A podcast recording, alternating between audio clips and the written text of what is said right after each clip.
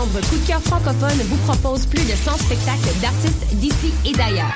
Place à l'audace et aux découvertes avec Bernard Adamus, Galaxy, Ariane Moffat, Marie-Pierre Arthur, Salomé Leclerc, Safia Nolin, Félix Diop, Les Hôtesses d'Hilaire, Fanny Bloom, Jérôme Minière, Mara Tremblay et plusieurs autres. Pour tout savoir, consultez coupdecoeur.ca. Coup de cœur francophone, une invitation de Sirius XM.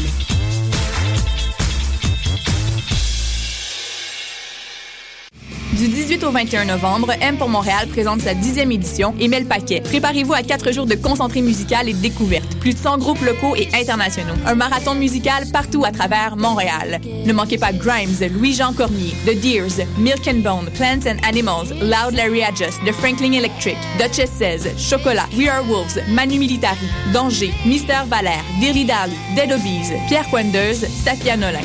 M pour Montréal du 18 au 21 novembre. Programmation complète, passe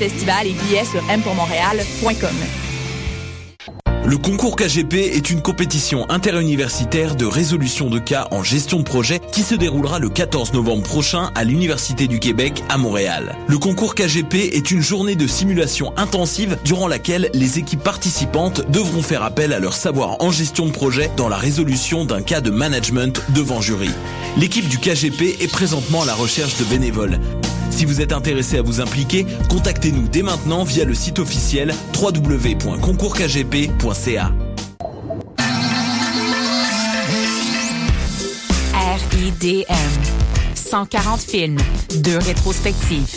Des ateliers, des rencontres. Des installations, des soirées festives. Et une salle interactive. Le meilleur du cinéma du réel la 18e édition des Rencontres internationales du documentaire de Montréal. Du 12 au 22 novembre. aridm.qc.ca Vous écoutez Choc pour sortir des ondes.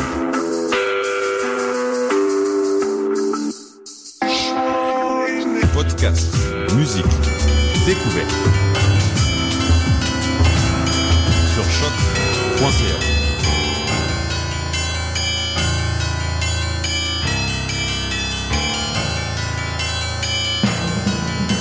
Bonsoir, vous êtes bien sur Choc, c'est Mission Croix tome 15, chapitre 203, et c'est la carte blanche à carnet noir. Salut Morgane. Salut Eric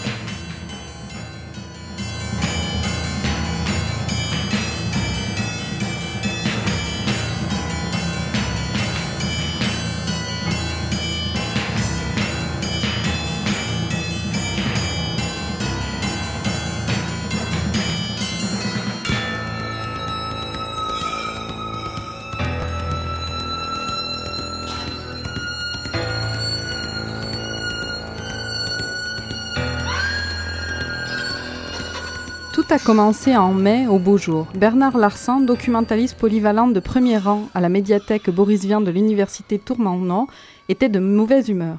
Il n'était pas souvent à cran, il se flattait d'être d'humeur égale, qualité indispensable au bon exercice de sa fonction.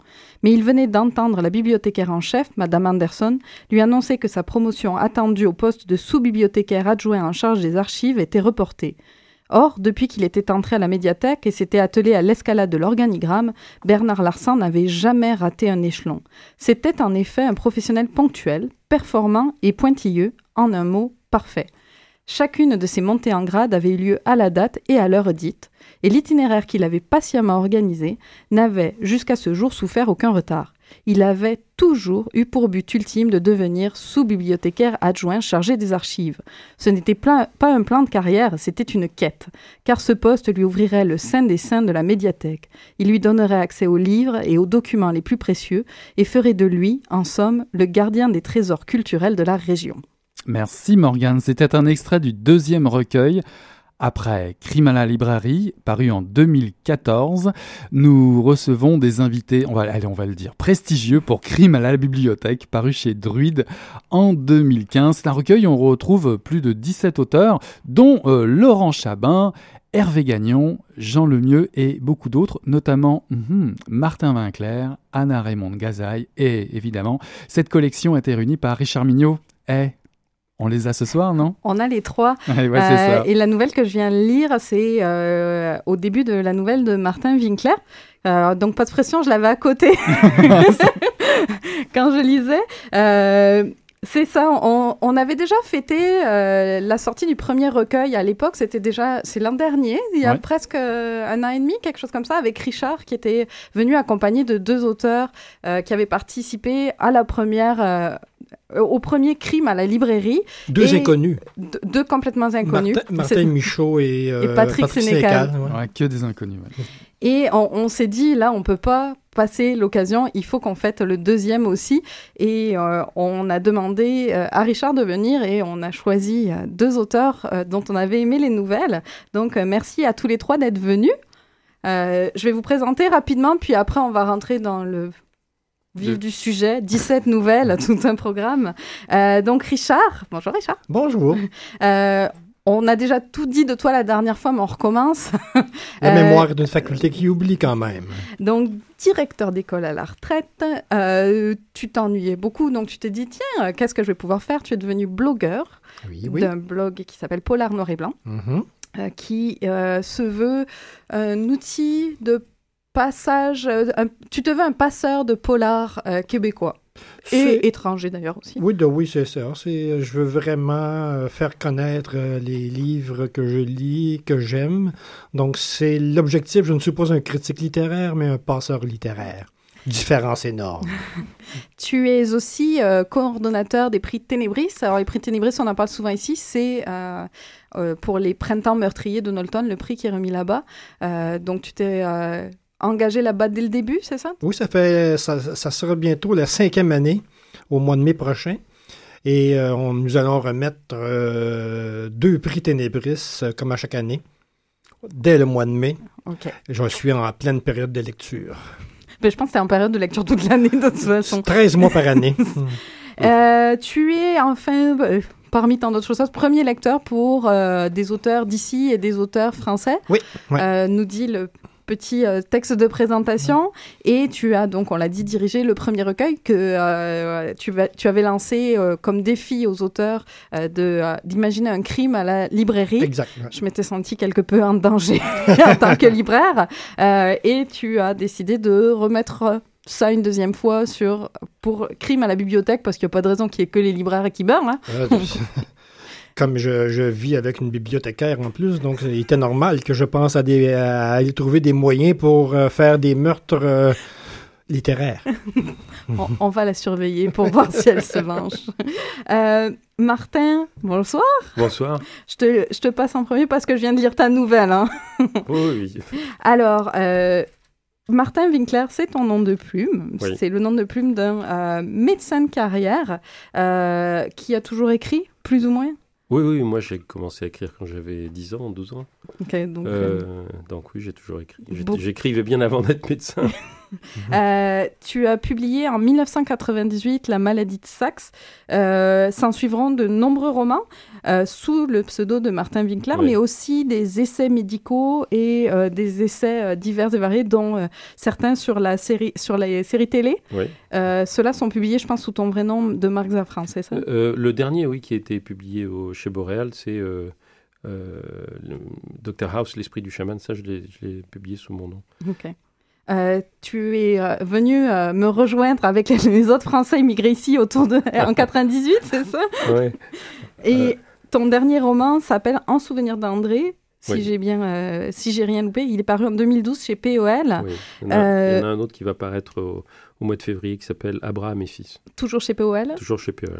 On va surveiller ça. Mais on peut de toute façon, même si on s'ennuyait, se lire euh, régulièrement sur ton site internet martinwinkler.com. Oh, Oui, et j'ai- même deux autres blogs. Euh, j'ai- un blog qui s'appelle Cavalier des Touches et qui parle de littérature, et un blog qui s'appelle L'école des soignants et qui parle de formation des médecins, d'éthique médicale, de, de maltraitance médicale ou de bientraitance. Enfin. Plein de sujets. Puis d'ailleurs, je souligne pour ceux qui, euh, pour qui le procédé d'écriture, euh, qui sont intéressés par ça, moi je trouve que c'est absolument passionnant ce que tu racontes dans Cavalier des touches, Oui. sur vraiment euh, pas seulement euh, écrire des textes, mais comment on écrit des textes, comment en tant qu'auteur on les pense. Donc te- tu réfléchis beaucoup là-dessus. bah, C'est-à-dire, moi, ça a commencé quand j'étais. Ça a commencé d'ailleurs avec le roman policier, parce que quand j'étais enfant et, et, préadolescent, et, je lis toujours d'ailleurs des, nouvelles policières, j'ai commencé avec évidemment Agatha Christie, euh, Sherlock Holmes, Arsène Lupin. Et puis, ce qui me plaisait beaucoup, c'est qu'il y avait une très grosse production, en science-fiction aussi, il y avait une très grosse production de nouvelles ce qui me paraissait plus facile euh, de d'émuler euh, parce que j'écrivais. Je, trouvais que écrire des romans c'était impossible, mais écrire des nouvelles qui pouvaient. Des... Euh, il y avait un, auteur de nouvelles et de science-fiction et de nouvelles noires qui s'appelait Frederick Brown. Frederick Brown était spécialisé dans la short short story, c'est-à-dire des fois des nouvelles qui duraient une page ou une page et demie. et donc je trouvais ça tout à fait passionnant. Et les auteurs anglo-saxons avaient aussi pour particularité, mon, mon, mon grand, comment dire, ma grande idole, c'était Isaac Asimov.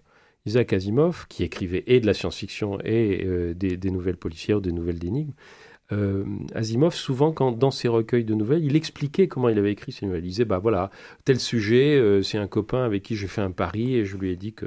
Et donc, j'ai toujours trouvé très important de pouvoir expliquer et de pouvoir dire aux, gens qui venaient me voir en tant qu'écrivain professionnel que c'est un travail, il y a des procédés, il y a des, euh, comment dire, il y a des, euh, des, moyens par lesquels on arrive à passer d'un texte de deux pages à un texte de 15 ou d'un texte de 15 à un roman, et que c'est du boulot. quoi. C'est 5% d'inspiration, 95% de transpiration.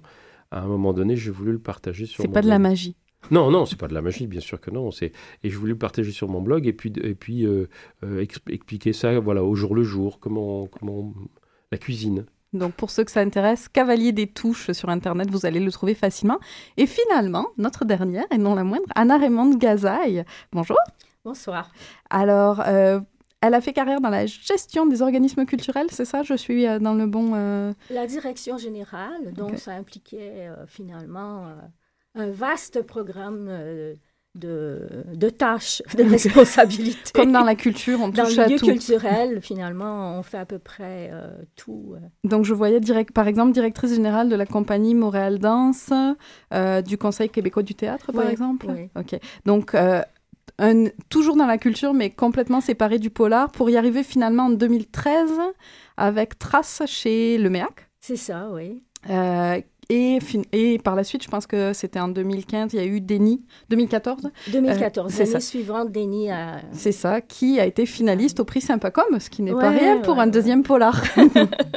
Sympacom, Nolton, j'ai l'impression qu'il y, y a, comme un fil conducteur. Voilà. Richard, Richard.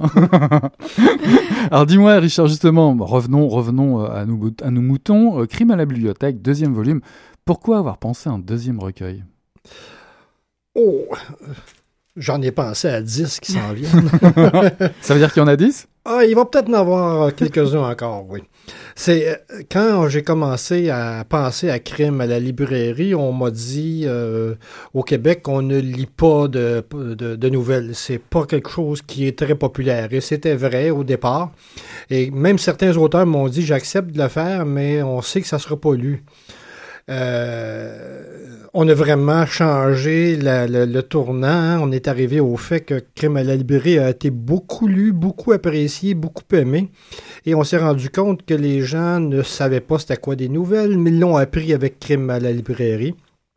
Et ça a connu un certain succès, et même un assez grand succès, et de critiques et de ventes. Alors, euh, ma maison d'édition euh, étant très, très heureuse du premier succès, on s'en est parlé, puis on s'est dit, bon, on va continuer l'opération. Et comme je ne voulais pas euh, redonner aux auteurs le même mandat, j'ai donc fait, j'ai donc fait voyager le, le livre et on l'a acheté à la librairie, puis on l'a mis sur les tablettes de la bibliothèque. Donc ça, ça a attiré les, lecteurs et lectrices, euh, mais ça a dû attirer pas mal d'auteurs. Ça, oui, j'ai quelques auteurs qui m'avaient contacté euh, quand à la sortie de Crime à la librairie, et on me disait mais pourquoi tu m'as pas appelé? Alors le, le, premier, le, premier, ouais, le premier derrière ta porte, c'était plutôt Martin ou plutôt Anna le premier? le moi, j'avais très peur. Je me souviens qui m'a appelé. J'étais en pleine rédaction de. Je terminais Denis. Euh, je, je m'arrachais les cheveux, là. C'est les derniers, le dernier droit. Et Richard euh, euh, avait, contact, avait en fait communiqué avec le MEAC. Et puis, euh, bon, donc j'ai lu son courriel et il me dit, voilà, il m'explique tout son projet. Et moi, je n'avais pas vraiment entendu parler de crime à la librairie. Donc, lorsqu'il m'a dit, vous devez écrire une nouvelle entre 2000, 4000 mots, ah, moi, c'était le bouton de panique parce que j'écris beaucoup. je suis quelqu'un qui écrit. Donc, je, me, je, me- je- je voyais ça comme quelque chose d'absolument impossible, d'écrire, court. Euh, et finalement, euh, bon, je lui dit, euh, bon, c'est un autre défi. Puis je savais que je terminais Déni bientôt et que je ne pouvais pas poursuivre dans un troisième volet euh, de Morel et compagnie, là, les- la, petite, la petite brigade. bon, donc, euh, je voulais quelque chose de neuf. Et finalement, euh, ce qui est arrivé, c'est que c'est...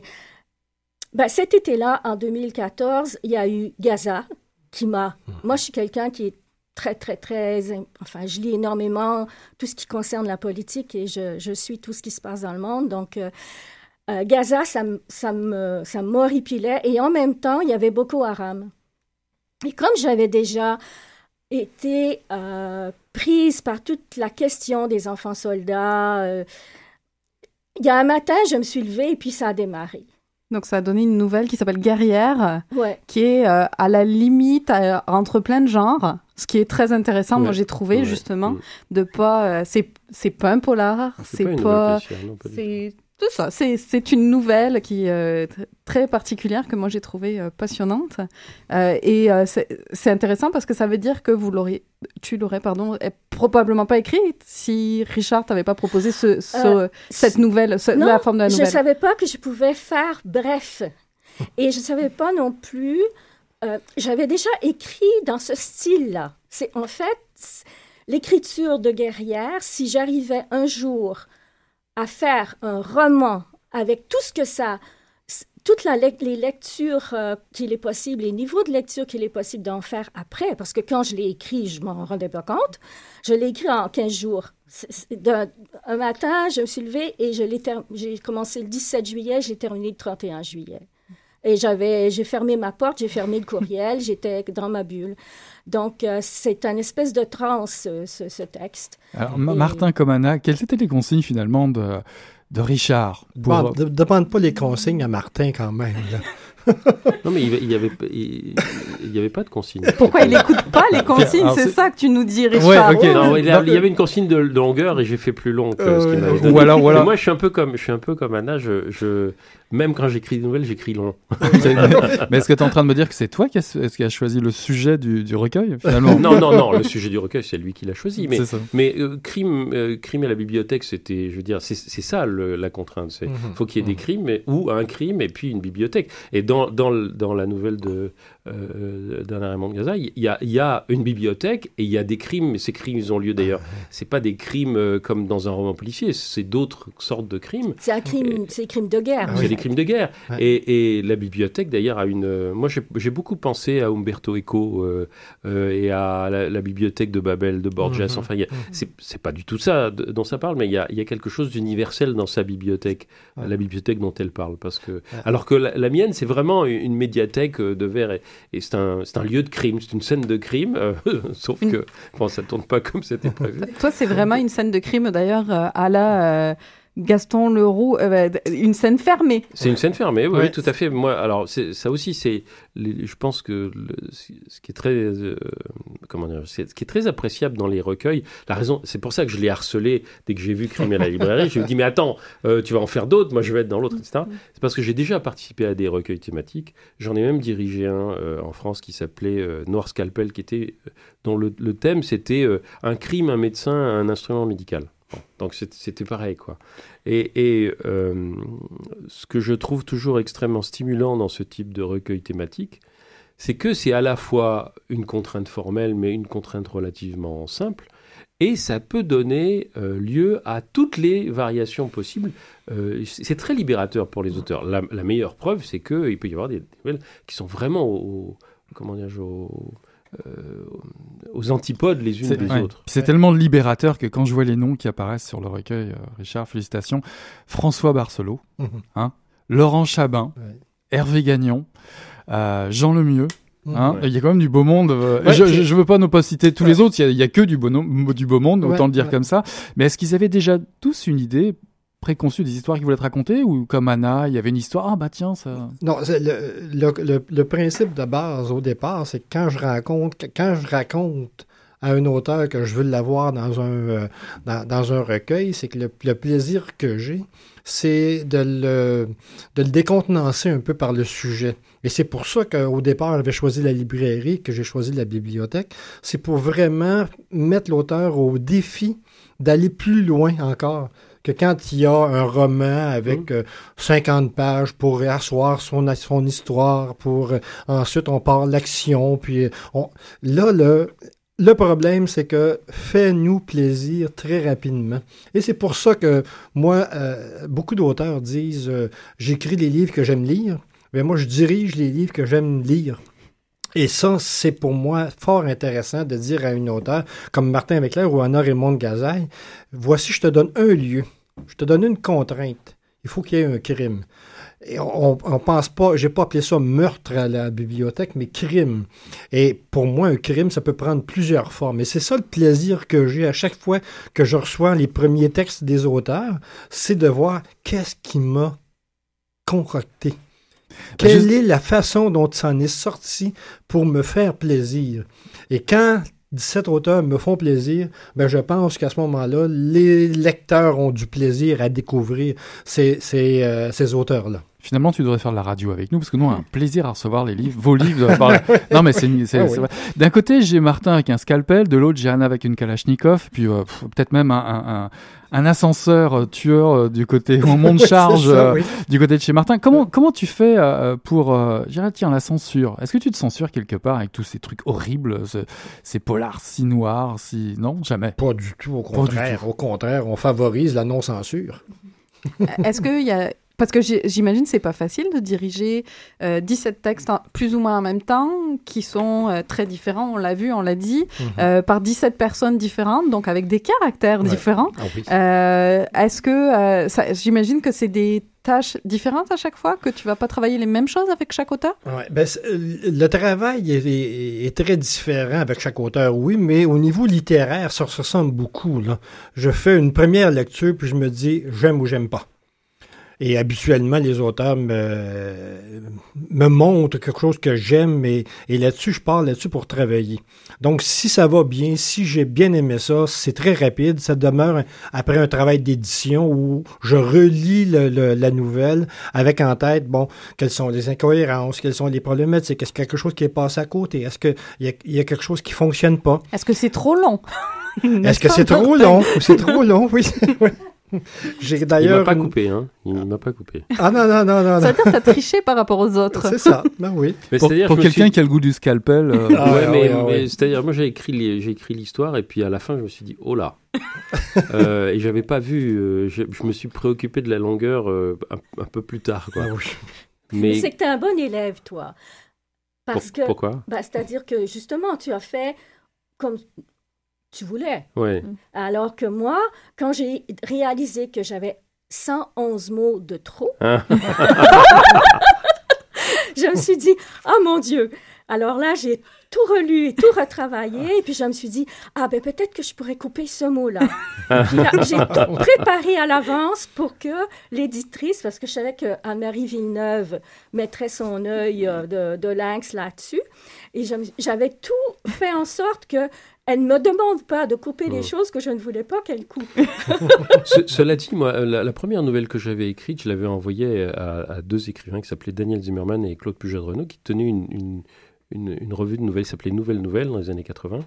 Et euh, ils m'avaient euh, demandé de... Ils étaient très embêtés parce qu'ils voulaient que je la retravaille. Ils m'avaient pas dit comment. Alors je les ai appelés. À l'époque, il n'y avait pas de cellulaire, de téléphone. J'étais allé à la poste pour les appeler. et puis ils me disent, euh, il, y a deux pages au milieu qui racontent une autre histoire et elles sont de trop parce que ça casse la lecture, etc. Ah, je dis, c'est tout. Ouais, ouais, c'est tout. Bon, je suis rentré, j'ai coupé mes trucs. Euh, mais moi, j'avais, j'avais déjà appris à couper. Donc, si Richard m'avait dit, bah là, il y a, tu vois, il y a, il y a deux pages qui sont de trop, j'aurais coupé. C'était pas un problème. Euh, mais, mais c'est vrai pas que- dit. Mais il me l'a pas dit. Mais il faut dire que, il faut dire que je, comme c'est un peu l'histoire pour moi, je l'ai com- je l'ai composée comme une sorte de mouvement d'horlogerie, comme l'assassin compose son, son crime. Donc forcément, euh, euh, j'essayais de faire en sorte qu'il n'y ait pas de bout qui dépasse. euh. Si, si t'enlèves un bout, il y a quelque chose qui va. Il y avait un problème, oui. Mais, mais, mais c'est ce que j'ai appris aussi du mé- métier d'édition, c'est qu'il y a la partie intéressante qui est la partie littéraire et la partie administrative aussi. Mm. Parce que la contrainte du 3000 à 4000 mots, c'est purement le fait d'avoir un livre qui se vend avec un prix particulier Oui. par un nombre de pages. Donc là, ce que, euh, compte tenu de cette circonstance-là, puis des gens qui ont ajouté un mot ou deux de plus, euh, il y, il y a- il y a 40 pages de plus que la première. mais, on- mais il est vendu au même prix. Vous voyez que rapport qualité-prix, on me dit que celui-là, il est plus rentable. Il y a un auteur, il y a un auteur de plus aussi. Il y a Oui, un auteur ça. de plus, oui. Donc tu Oui. vois, c'est les 40 pages. hein. Voilà. Alors, Voilà. Messieurs, messieurs, mesdames, c'est que la première demi-heure, c'est que des bavards. Ça, ça, le polar, ça n'arrête pas. Je vous propose une petite pause musicale justement pour vous reposer. On retrouve F. Cournoyer avec un titre euh, qui sonne tellement polar. Tu es pour moi.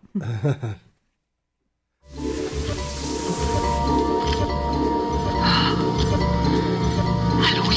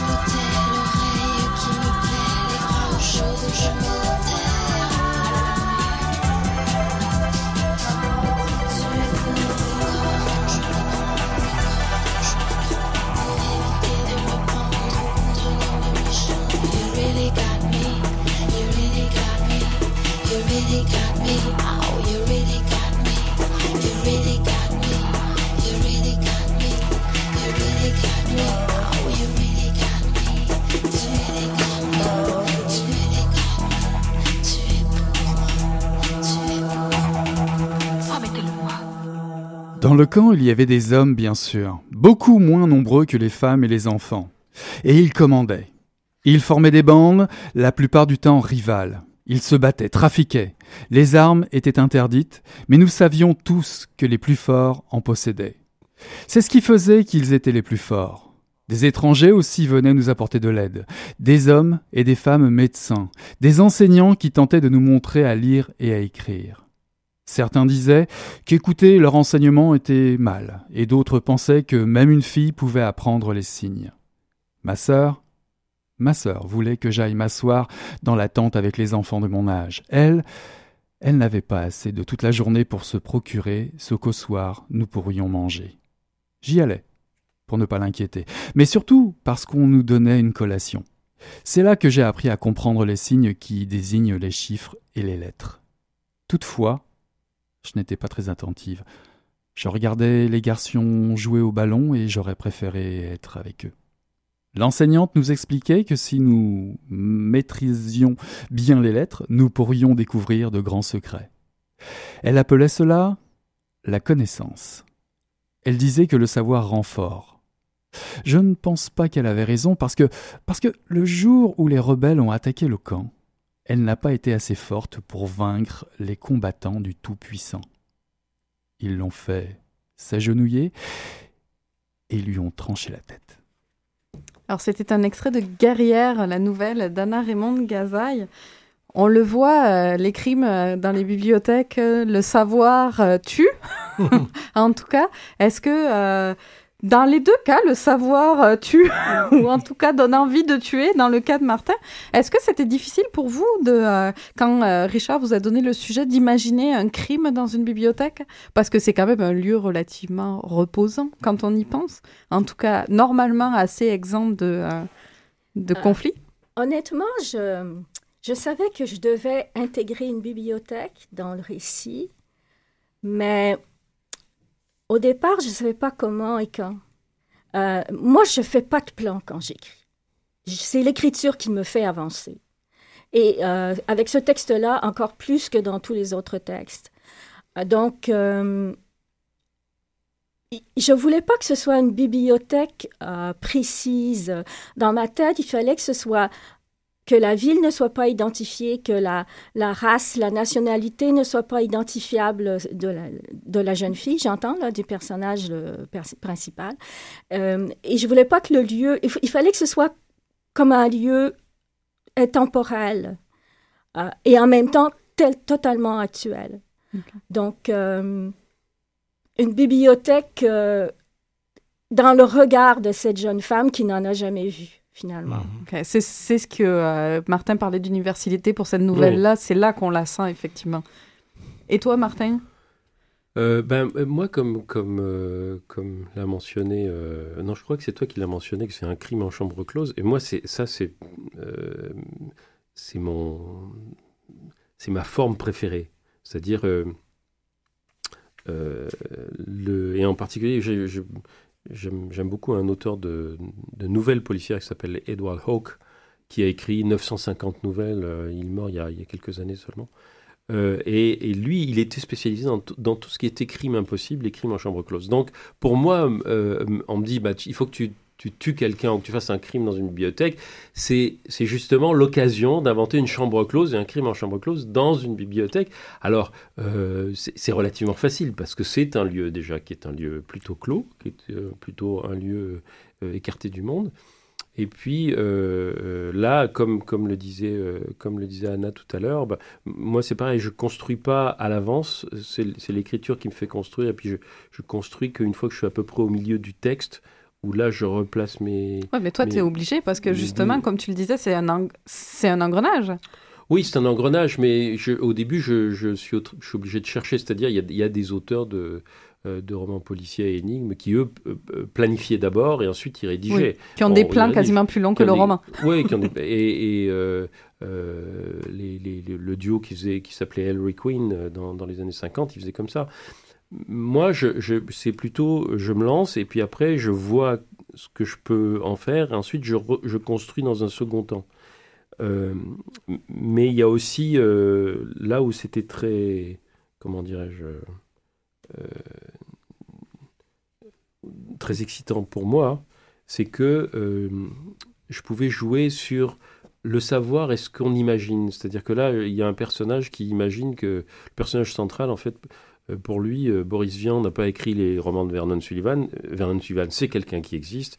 Il a écrit ses romans et Vian a usurpé. euh, Bon, donc il, est dans l'imaginaire. Il est dans l'imaginaire à propos d'un auteur qui écrivait. Et, moi, j'aime beaucoup euh, Vian parce que justement, il écrivait beaucoup de choses très différentes. Euh, et il est dans une sorte de délire Alors, euh, ce qui était intéressant, c'était précisément de voir ce délire chez quelqu'un qui devrait pas avoir ce délire, parce que c'est un bibliothécaire. Il devrait savoir que Sullivan, c'est un pseudo. Mais non, il, il est... Donc C'est sérieux, un bibliothécaire, ça voilà, sait c'est les bah, choses. ça sait les choses. C'est justement ça a accès au savoir. Lui non, lui, lui, il a décidé que Sullivan c'était un type qui existait et que Boris Vian avait tout inventé. Ouais, c'était. Mais c'est- mais c'est l'amour qui l'a Voilà, c'est l'amour, Bah c'est oui. l'amour qui lui fait perdre la tête. Mais en plus, c'est que c'est un personnage qui est totalement psychorigide. Là. Ah, plus, est, oui, il est maniaque et, et qu'il entre dans un tel délire, Ouais.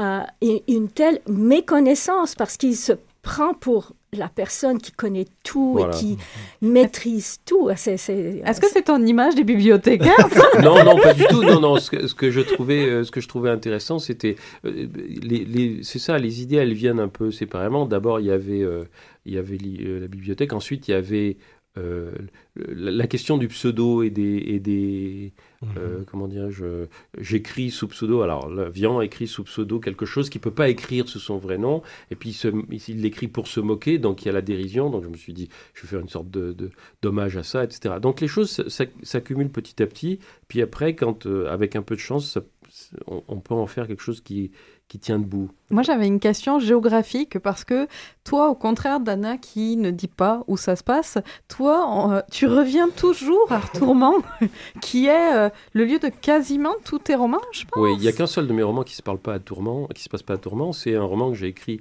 quand je suis arrivé ici, qui s'appelle Les Invisibles et qui se passe Qui à se passe Montréal. à Montréal, Qui c'est se ça. passe à Montréal. Euh, et pour lequel d'ailleurs j'ai- j'ai j'ai- j'ai rencontré, euh, j'ai rencontré Richard et toi, puisque j'ai été invité au, au printemps de Knowlton. Euh, oui, pour moi, Tourment, c'est une sorte de, de ville métaphorique qui représente la France, euh, à la fois la, la grande ville moyenne en France, où, il- où tout peut se passer. Parce que euh, euh, ça me permet de dire tout ce que j'ai à dire sans avoir besoin de, de justifier à quel endroit ça se passe, etc. Et où, dont je peux inventer la géographie. Bon, c'est pas original, hein, il y a beaucoup, beaucoup d'auteurs qui font ça. On va d'ailleurs la visiter beaucoup dans Abraham et Fils. Alors dans, Abraham et Fils, on, visite une autre ville qui est euh, un peu à distance de Tourment, euh, qui s'appelle euh, qui s'appelle Tillier et qui là ressemble plus à ma, ville d'enfance. Mais la ville, pour moi, c'est enfin le lieu, c'est très important. C'est-à-dire que je je ne peux pas écrire quelque chose si j'ai pas une topographie en tête de là où ça se passe. Est-ce qu'il y aura un jour un tourment québécois dans un de tes textes? Je, je sais pas parce que le euh, je peux- je- si, si je peux prendre encore deux minutes. euh, Vas-y, vas-y. Les longueurs, en fait- on peut pas l'arrêter. en fait- J'ai encore rien dit, Martin. Mais j'ai un projet, euh, j'ai un projet euh, dont, dont j'ai déjà parlé à, à Richard.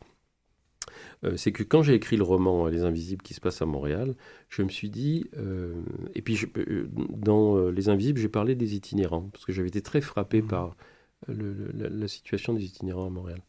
Et euh, je me suis dit, ce qui serait bien, c'est euh, de faire une, une série de romans que je ne ferai pas tout seul, comme Léo Mallet, le- le- l'écrivain de romans policiers des années euh, 60, qui avait fait Les Nouveaux Mystères de Paris, et chaque roman se passait dans un arrondissement de Paris. Mhm. Donc de faire une série de romans qui se passerait à chaque fois dans un quartier de Montréal, qui serait écrit par un auteur différent, qui serait un roman policier qui parlerait à la fois d'un crime qui se passe à Montréal aujourd'hui et euh, d'un crime du passé. Enfin, ce serait à la fois un cold case euh, en quelque sorte, et donc une histoire, de, histoire du, passé de Montréal dans les 50 dernières années, et puis quelque chose qui se passe aujourd'hui. Et puis ça pourrait se passer dans tout le Québec d'ailleurs. Donc je ne crois pas qu'il y aura un tournant québécois, mais j'aimerais bien monter cette collection euh, euh, et, faire en sorte qu'il y ait une sorte de réexploration de Montréal et du Québec, parce que bon, euh, ça, peut se passer à Québec ou dans n'importe quel canton, qui parlerait de l'histoire au travers du polar. Ça, ça, ça serait ma contribution à... À l'histoire humaine. à- non, ça serait ma contribution à la, à la littérature québécoise, plus, plus modestement. Alors, Moi, ça me- justement. ça me par- oh, pardon. Non, non, bah, moi, j'ai une question par rapport à ça, pour, ça va peut-être vous faire réagir tous les trois. C'est par rapport à l'actualité. Est-ce que c'est important aujourd'hui, quand on écrit du polar, du roman noir, du thriller, app- appelons, mettons ces genres-là un peu sur la table, euh, est-ce que c'est important d'avoir un lien avec l'actualité, avec ce qui se passe euh, dans le temps? Je dirais. Pour moi, c'est pour moi c'est essentiel. Bah, justement, je, je voulais Euh, en venir là. Pour Tu- moi, c'est vraiment. euh, je, je peux pas écrire euh, en ce moment. Peut-être que dans dans quelques années, je, je, je, commettrai quelque chose qui, qui se passe dans le passé. Euh, mais en ce moment, ça m'interpelle tellement l'actualité que je peux difficilement m'en écarter, en guillemets. Euh, mais je- si je fais le lien avec ce que Martin vient de dire par rapport au lieu, euh, avec euh, Morel ici, dans Trace, c'est le Malène vraiment, le quartier du Malène mmh. qui est mis euh, un peu plus de l'avant. Et dans Denis, c'est Parc Extension. C- pour moi, c'est important de. Je, je trouve que Montréal a, a tellement de d'aspects différents que ancrer une histoire dans un, un lieu géographique, c'est un défi, mais en même temps, ça permet au lecteur aussi de. Il y a un lien avec le lecteur qui crée. Je Et, trouve- et je dans ta nouvelle, d'ailleurs, euh, tu, tu vas chercher un livre qui, a été, qui est paru en 1979, qui avait pour titre Dieu, euh, Dieu était une femme.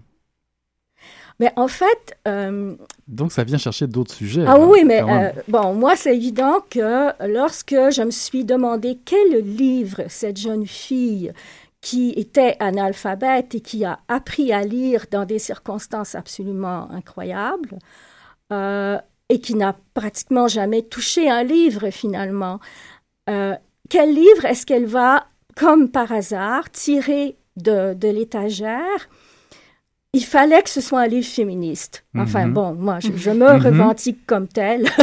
Je- euh, et euh, il fallait que ce soit un livre aussi qui soit dans, dans le... Parce que les, les hommes qui, qui sont dans ce récit, qui tuent, qui assassinent, qui sont, qui sont des, des barbares, euh, se revendiquent d'un tout-puissant, revendiquent euh, leurs leurs gestes euh, venant de Dieu. Donc, euh, il fallait que, que j'ai une parole de femme.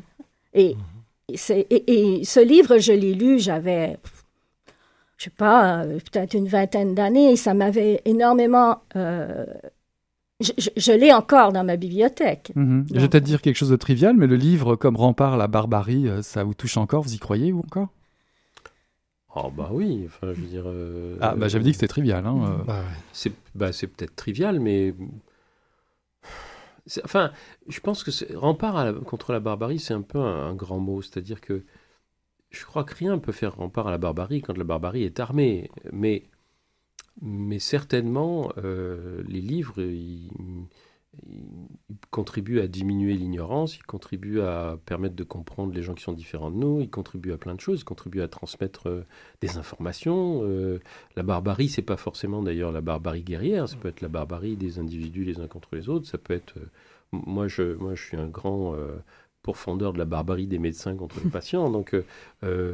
armer par exemple les patients avec des informations qui leur permettent de dire au médecin bah non monsieur là vous me racontez des bobards tu- donc, je pense que, je pense que oui, le- pas seulement le livre maintenant, hein, c'est, à mon avis, toutes les paroles, la radio Les- aussi, euh, Internet, euh, mais oui, bien sûr, à partir du moment où tu transmets des informations, où tu, où tu permets aux gens d'ouvrir les yeux sur des choses qu'ils connaissent pas, oui.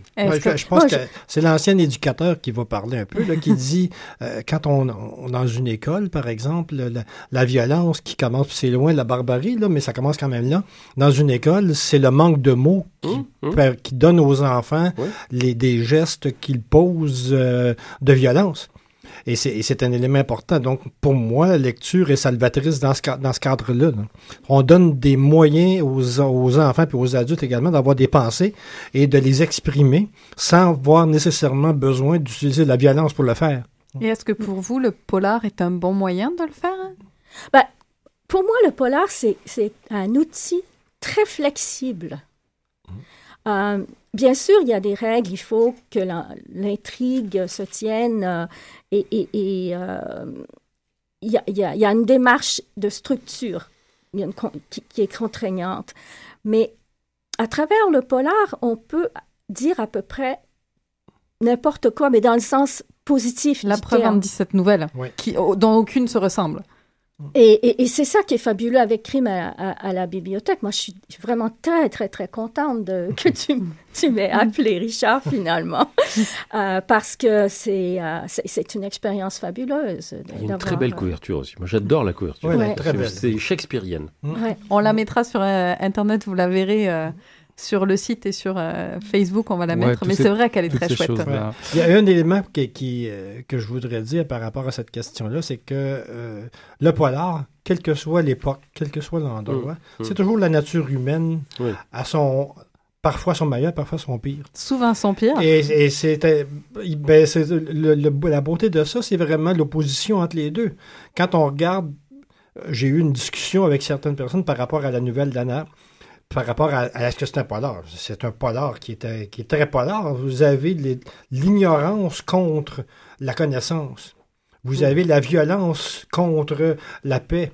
Euh, c'est du polar tout craché, ça, là, là. La nature humaine étant tellement claire là-dedans. Donc, autant une nouvelle comme celle d'Anna, qui est très violente sans qu'il y ait aucun meurtre, qu'une nouvelle comme euh, euh, celle de, de, de Marie Zouroui, par exemple, qui se passe dans un sous-sol de presbytère, ben, la violence est aussi grande dans les deux. Là. Mais c'est la nature humaine qui est euh, dans lequel on met dans, dans- dans un microscope, puis on la regarde, puis on trouve tous les travers, et c'est tellement le fun de faire ça. Alors, pour, euh, juste pour dire un mot des, des, euh, 15 autres, puisqu'on a deux des auteurs ici, euh, on va voyager beaucoup dans le recueil, euh, on va toucher à plein de sujets. Euh, en vrac, je, me, euh, je pense à euh, François Lévesque qui, lui, nous amène dans une école. Dans une polyvalente, oui, ça m'a rappelé quelques souvenirs. oui. Avec, euh, je pense, un texte qui va toucher beaucoup euh, actuellement parce qu'on parle beaucoup de violence dans les écoles. D'intimidation. D'intimidation. Euh, André Pour ceux qui connaissent la grande bibliothèque, il nous ramène plus dans ce quartier-là. Euh, ça, ça voyage beaucoup partout. On touche à plein de genres. On, va- on se rapproche même du... euh, d'un côté plus fantastique avec euh, Jacqueline Landry. Donc, euh, euh, c'est euh, pour si vous avez envie de voyager, moi je trouve que c'est un bon moyen de découvrir des auteurs d'ici dans des genres complètement différents. Et, et honnêtement, je pense que je les ai toutes aimés pareil. Ouais. Ben, On a, on a même des romans historiques et euh, quelque chose de très spécial, un roman western. Oui, Eh tout à oui. fait. Ouais, ouais. Oui. Maxime Hood. À découvrir. Maxime Hood. Mhm. Ouais. Exactement. Un Et, western. et- et notre euh, Laurent Chabin qui nous emmène, lui, carrément sur la frontière. Comment vous faire peur quand vous passez euh, les lignes entre le Canada euh, et, et les- États Et voilà. hein Être au mauvais endroit au mauvais moment? Ah c'est l'homme à la moustache quand même. Bah oui, c'est hein. tout à fait Laurent, ça c'est clair. Oui. euh, Est-ce que tu avais... Bah moi, bah oui, bah moi, puisqu'on parle de polar, c'est clair que euh, j'ai, parce que j'ai des, des amateurs, peut-être pas des spécialistes, parce qu'il y a certainement des gens qui écrivent du polar, mais qui forcément n'en, lisaient pas. Vous me voyez venir, vos grands maîtres du polar. Richard, voyons, Richard, Oui, toi qui es un grand oui. lecteur, dis-moi, qu'est-ce qui t'a euh, flabbergasté? Moi, c'est euh, c'est très, c'est très d'actualité. Je suis, euh, je suis né lecteur de polar avec Henning Mankell. Et pour moi, ça a été d'une tristesse euh, énorme que Henning Mankell meure à, un âge euh, très jeune. Il y avait deux ans plus jeune que moi, le maudit. Euh, donc, pour moi, c'est un, c'est un auteur qui réussit à nous faire aimer un policier absolument infect, mais qui, euh, en même temps, aussi dans un autre roman, va nous, euh, va, nous charmer euh, par, par euh, son style au niveau des chaussures italiennes. Pour moi, c'est un, un des euh, que j'aime beaucoup. Mais évidemment, j'ai un amour particulier pour l'ensemble des auteurs québécois de polar qui sont présentement, je pense, aussi bons, sinon meilleurs que les polars euh, suédois ou les, les polars nordiques. Nous avons un polar très en santé au Québec. Très, très en santé. Anna, es-tu une, une lectrice de polar à la base?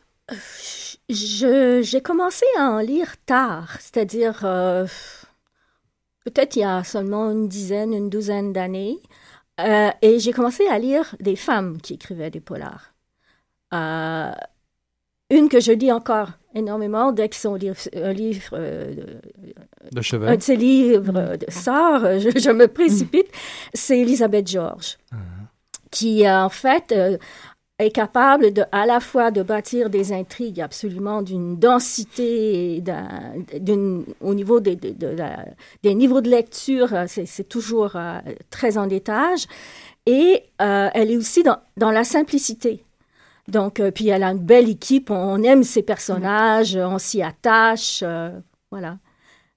Et toi, Martin, on le sait, lecteur de, De classique. de Moi, je suis classique plus- dès moi, le je suis plutôt départ. un- moi, je suis plutôt un lecteur de classiques. Euh, et, je suis- et en fait, je dois reconnaître que mon genre préféré, c'est la nouvelle. C'est la nouvelle euh, énigmatique. Ou la, la- parce que Alors j'achète beaucoup, beaucoup de recueils de nouvelles euh, euh, régulièrement quand je vais dans, dans des... Dans des euh, chez des bouquinistes, j'épluche ce qu'ils ont. J'aime beaucoup les anthologies. C'est pour ça que je suis très content d'être dans une anthologie. Parce que c'est ça qui- aussi qui est intéressant, c'est de voir euh, comment, sur un thème commun, les gens peuvent, euh, peuvent écrire des choses très différentes. Mais euh, euh, il y a vraiment un, il y, a, il y a deux auteurs euh, francophones que j'ai beaucoup beaucoup lu et beaucoup aimé, qui sont un peu oubliés aujourd'hui. C'est Léo Mallet, encore une fois, Mhm. et puis c'est un auteur belge qui s'appelle Stanislas André Steman. Stanislas André Steman, il a écrit euh, des tas de romans policiers très très très bien ficelés, très drôles souvent, euh, et qui ont été tournés au cinéma, comme par exemple L'assassin habite au 21 ou Le dernier des six, ou etc. Et c'était c'est un auteur qui a surtout travaillé entre 1935 et 1955. Et il écrivait euh, merveilleusement. Parce que c'était... const- Oui, un autre que j'oublie et qui aussi, un- qui n'était pas seulement un auteur de polar, c'est Sébastien Japrisot, Mhm. qui a Mhm. écrit des romans merveilleux. Enfin, je veux dire, euh, La Dame dans l'auto ou, euh, ou Piège pour Cendrillon, c'est- des livres euh, merveilleux. Et ce que, ce que j'aime, effectivement, moi, c'est les, c'est les romans très construits avec euh, euh, une chute, euh, ou l'été meurtrier. J'ai- J'ai j'ai jamais été aussi ému que- qu'en lisant les- l'été meurtrier, et puis en lisant les dernières, les dernières phrases de l'été meurtrier, parce que ça donne tout le relief au livre de lire la dernière phrase. Ça, c'est. euh, c'est- c'est- alors, je le dis pas, faut le lire. Euh, mais mais c'est c'est ça aussi, euh, euh, ces livres qu- qu'on lit, et puis qui se révèlent tout à fait à la fin. Alors c'est Euh, important ça, dans le- pour écrire un polar, l'énigme, le tour de passe-passe, le, Bah, le ah de finale. La première, bah, c'est-à-dire, là, il faut, il y a des gens, des- il y a certains critiques du polar qui disent que la première énigme policière, c'est l'histoire d'Oedipe, qui est à la fois la victime, l'enquêteur et le criminel. Euh, puisque, mais il le sait pas. Et il enquête sur, ce- c'est en plus, et c'est une histoire d'énigmes d'origine, etc. Donc il y a, ce- il y a quelque chose d'universel. Donc évidemment, euh, l'énigme, elle est au centre du. Mais l'énigme, elle peut être, euh, comment dirais-je, elle peut être euh, euh, un prétexte. C'est-à-dire, euh, tu peux très bien écrire un roman policier. Tu regardes les, les 39 marches d'Alfred Hitchcock, c'est un, film policier, mais l'énigme en elle-même, elle n'est pas très importante. C'est la course-poursuite qui est intéressante. Donc, ou, ou la mort aux trousses. Enfin, je veux dire, il y a- il y a- on voit ça aussi beaucoup au cinéma.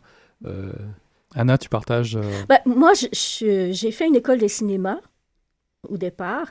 Euh, j'ai écrit des scénarios euh, et euh, j'ai, ma construction est toujours scénaristique. Donc, je, je- je- quand j'écris, c'est, d'abord une scène que je, mets, que, je, que je mets en place. Donc, je peux comprendre que euh, le polar, à ce moment-là, peut avoir diverses formes. Ce qui compte, c'est, de tenir le lecteur en haleine. Euh, c'est pas nécessairement un roman policier. Mm. Euh, Il y a des, maintenant, il y a des thrillers psychologiques, il y a, il y a tout- toutes sortes de formes. Je pense qui- que les auteurs se jouent beaucoup des genres, justement. Oui, c'est ça le plaisir. oui. Bon, il y, a- il y a, y a De Vigan, là, de- que je n'ai pas encore lu, qui vient de gagner le prix Renaudot, mais dont j'avais adoré euh, Rien ne s'oppose à la nuit, qui, paraît-il, vient d'écrire ce... et qu'il y a une intrigue incroyable dans, dans ce qu'elle vient de faire, là. Donc, euh, et c'est pas une auteure de polar, cette femme, donc... euh, Il y a- euh, ce, que, ce que je veux ajouter à ça aussi, c'est que c'est un plaisir maintenant de voir des auteurs qui dépassent les, bas, Mm, les bornes, mm. qui détruisent les, euh, les, les normes d'un Mm. polar. Je fais juste nommer deux, deux auteurs que moi je trouve absolument brillants. Leonardo Padura, le cubain, qui vient d'écrire un roman qui est extraordinaire, qui s'appelle Hérétique. Et le dernier, euh, un des, un des auteurs les plus, moi que j'aime le plus, c'est euh, un voyage, je viens de le perdre. oh, ouais, c'est bon ça, oui, oui. Des éléments, des éléments. Oui, Jaume Cabré, le, Oui. le catalanais, c'est il y a vraiment une structure qui est vraiment particulière. Ce sont des polars qui sont cachés derrière les, les mots, mais avec des concepts absolument extraordinaires au niveau culturel également. Alors, Ouais. tu me donnes euh, le, le mot pour parler euh, du, pour revenir au recueil, pour dire que surveiller Crime à la bibliothèque, c'est excellent, c'est partout et euh, ça permet de découvrir euh, des auteurs comme Crime à la librairie, dans lequel j'avais découvert Benoît Boutillette, dont le nouveau roman sort en librairie bientôt. Comme quoi, c'est ça, on paraît dans un recueil, puis l'année suivante, on le retrouve un roman. Alors ça fait dix ans qu'on l'attendait, donc oui, eh oui. c'est c'est pas juste un recueil, c'est aussi tout ce que ça provoque derrière, des lectures, des plein de choses comme ça. Euh, juste parce que l'heure passe trop vite. euh, en deux mots, chacun votre euh, actualité, votre futur. Euh, un- Richard, un recueil, un troisième? Il y a- le troisième est déjà en préparation. Je Yes. vais euh, surprendre. Ok, donc on se revoit l'année prochaine. C'est à mon tour à surprendre. Dans 18 mois, euh, la surprise Ouais. va, euh, va se propager. On prend la date. Ouais. Anna? Ah, moi, je suis à la mine tous les matins. Je descends à la mine, je pioche. Et que c'est difficile. Est-ce qu'on retrouvera Morel? Je vais pas vendre la mèche, mais je suis tellement superstitieuse. Ça va t'exploser. Il y a des chances. Ça va Il y a des chances. On va surveiller, oui. on va surveiller. Il y a des chances, oui. Et Martin Moi, je donc, suis pas superstitieux. Si tu me donnes encore une heure, je te raconte tout mon cycle romanesque à venir. On va le faire autour d'une bière, si Non, non, tu voilà. veux. ça- J'aimerais tellement ça, Martin. Non, Vraiment, non, en fait, vraiment. je- moi, j'ai un roman qui, qui sera le début d'un cycle romanesque qui, qui paraît euh, donc euh, en février. En février chez Ouais, POL. Chez POL, Abraham et fils. Donc, Voilà. à surveiller dans toutes vos librairies et vos bibliothèques si vous n'avez pas tué vos bibliothécaires avant. En tout cas, on vous remercie euh, tous les trois euh, d'avoir été nos invités privilégiés ce soir pour cette carte blanche à carnet noir. Merci Martin Vinclair, merci Anna, merci Richard. Je vais prendre un grand souffle, un grand respire. Je vais tous les nommer. Vous devez vous procurer Crime à la bibliothèque euh, aux éditions de Druide. Vous y retrouverez François Barcelot, David Bélanger, Roxane Bouchard, Laurent Chabin, Sylvie Catherine Deveilly, Hervé Gagnon, Anna Raymond Gazaille qui est avec nous ce soir, Maxime Houd, Michel Jobin, Jacqueline Landry, Jean Lemieux, François Lévesque, André Marois, Maureen Martineau, Marise Rouy, Francine Ruel et Martin Vinclair qui était avec nous ce soir sous la conduite et la baguette. Étudié, euh, allez, on va dire euh, spécialiste de Richard Mignot. Merci de nous avoir fait l'amitié de venir ce soir. On se retrouve pour la prochaine, hein, euh, Richard. Tu viens nous voir. Sans aucun problème, je prends rendez-vous tout de suite. Ce qui conclut Mission Encre Noire ce soir. On se revoit la semaine prochaine. Nous tournons la page. Allez, salut là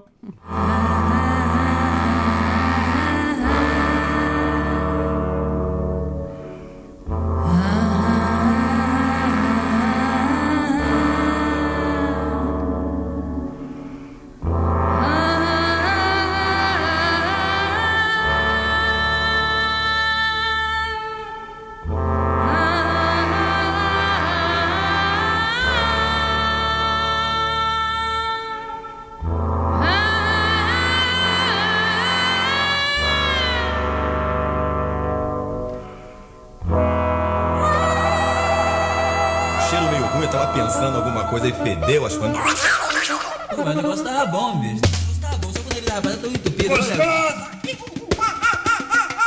Quem diria, hein? Greta Garbo acabou de irajar, hein? É, mas eu tava falando pra você, né? Depois que eu passei a me sentir, aí o negócio ficou diferente.